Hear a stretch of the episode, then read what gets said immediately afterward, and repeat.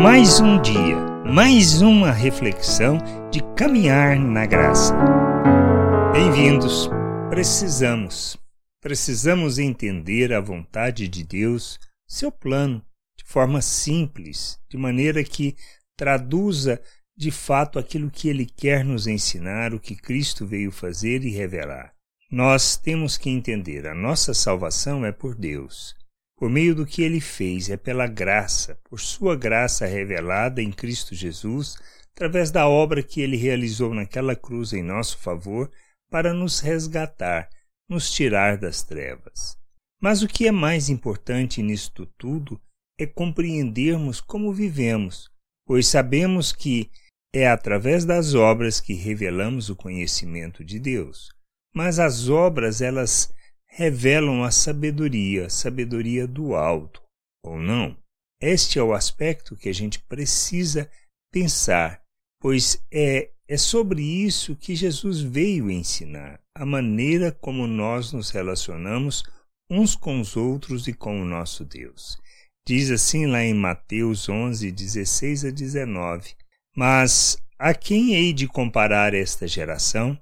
É semelhante a meninos que sentados nas praças gritavam aos companheiros: Nós tocamos flautas e não dançastes, entoamos lamentações e não pranteastes. Pois veio João que não comia nem bebia e dizem: Tem demônio. E veio o filho do homem que come e bebe e dizem: Eis aí um glutão e bebedor de vinho, amigo de publicanos e pecadores. Mas a sabedoria é justificada por suas obras. Que nós precisamos entender? Primeiro, que as atividades, tanto de João, ou seja, o que ele fazia, que afirmavam que tem demônio, assim como Cristo, que era um beberrão, segundo a opinião dos religiosos, era motivo de punição. Mas o que nós precisamos entender? Jesus fala algo muito importante: a sabedoria é justificada por suas obras. Ou seja, como nós vivemos, como nós nos relacionamos, como nós expressamos aquilo que nós somos chamados para revelar neste mundo. Precisamos entender que todo o propósito de Deus está ligado a que compreendamos que a maneira de viver está relacionada a maneira como nós vivemos com as pessoas, isto é, como estabelecemos as nossas relações. Nós expressamos egoísmo, expressamos arrogância, hipocrisia, expressamos, na realidade, o nosso orgulho, a nossa arrogância no relacionamento. Tratamos as pessoas de forma que priorizamos somente a nós mesmos e queremos salvar só a nós mesmos. Nós incentivamos a maledicência, a ira, as facções, as divisões entre as pessoas, não estimulamos a união. Isso quer dizer que nós vivemos segundo a sabedoria deste mundo, segundo a maneira de pensar deste mundo, aonde o que importa sou eu e os meus interesses. Mas o que Cristo revelou? Cristo revelou que o Pai veio para realizar uma só coisa: ensinar-nos a vivermos segundo a vontade dele. A relação que estabelecemos com as pessoas traduz tudo isso, e a gente vê isso desde a lei. Não é coisa nova. Toda a lei fala acerca da nossa relação uns com os outros, a maneira como nós devemos viver. E isto não mudou. Este é o aspecto importante. Tudo bem que nós podemos ver acerca da lei dos rituais que são estabelecidos acerca do templo, da maneira que devemos fazer o culto a Deus, a questão do sacrifício, dos holocaustos, para traduzir, pois aquilo tudo era sombra do que haveria de vir, ou seja, da obra de Cristo em nosso favor para a remissão de pecado. Mas o que era importante é que se nós pegamos os Dez Mandamentos, ele fala acerca de amar a Deus sobre todas as coisas e ao próximo como a nós mesmos. Os demais falam da maneira como nós devemos relacionar, que não devemos expressar a cobiça, que não devemos matar, que não devemos roubar. Fala do que? Da relação. Paulo escrevendo na carta aos Coríntios, aos Romanos, perdão, ele afirma que toda a lei, todos os profetas se resumem a um só mandamento: amar o próximo, pois quem ama o próximo não pratica o mal contra ele.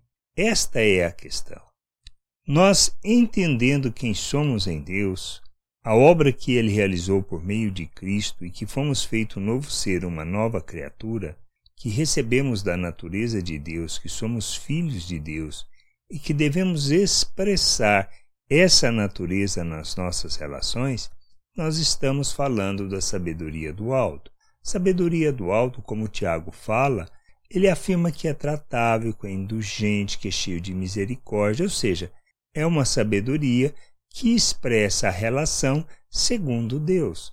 E nós precisamos fundamentar todas as nossas relações no amor de Deus, de maneira que não façamos o mal contra o próximo, ou seja, a sabedoria se justifica pelas obras. As obras que nós realizamos, a maneira como nós nos relacionamos com as pessoas, se expressamos graça, misericórdia, se nós expressamos bondade, a longanimidade, a mansidão, se revelamos o amor, nós estamos fundamentando as nossas relações naquilo que é a vontade de Deus, de maneira que todas as nossas ações nós seremos conduzidos não a praticar o mal contra o próximo, mas a guardá-lo do mal que está em nós. É isso que a gente precisa entender.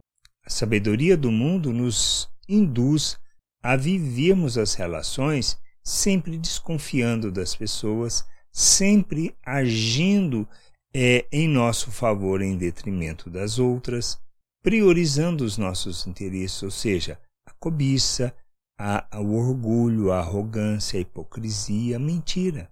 E isto não tem nada a ver com o nosso Deus. Jesus fala justamente para os religiosos acerca disso, que são as obras que nós fazemos, ou seja, a maneira como nós relacionamos com as pessoas, expressando justiça ou não, graça ou não, misericórdia ou não, compaixão ou não, é que vai mostrar sob que sabedoria temos andado. E a gente precisa entender isso.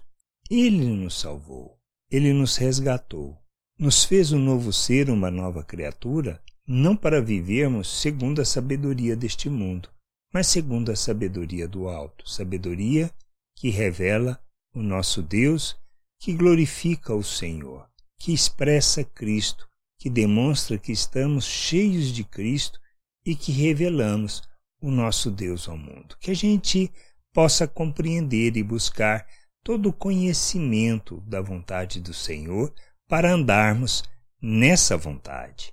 Graça e paz sobre a tua vida. Amém. Você acabou de ouvir uma reflexão de caminhar na graça. Se você gostou, curta, compartilhe, leve esta mensagem a outras pessoas, para que elas também possam compreender e entender a vontade de Deus e leia as Escrituras, pois ela é a base, o fundamento para você julgar tudo o que você tem lido e aprendido acerca da vontade de Deus.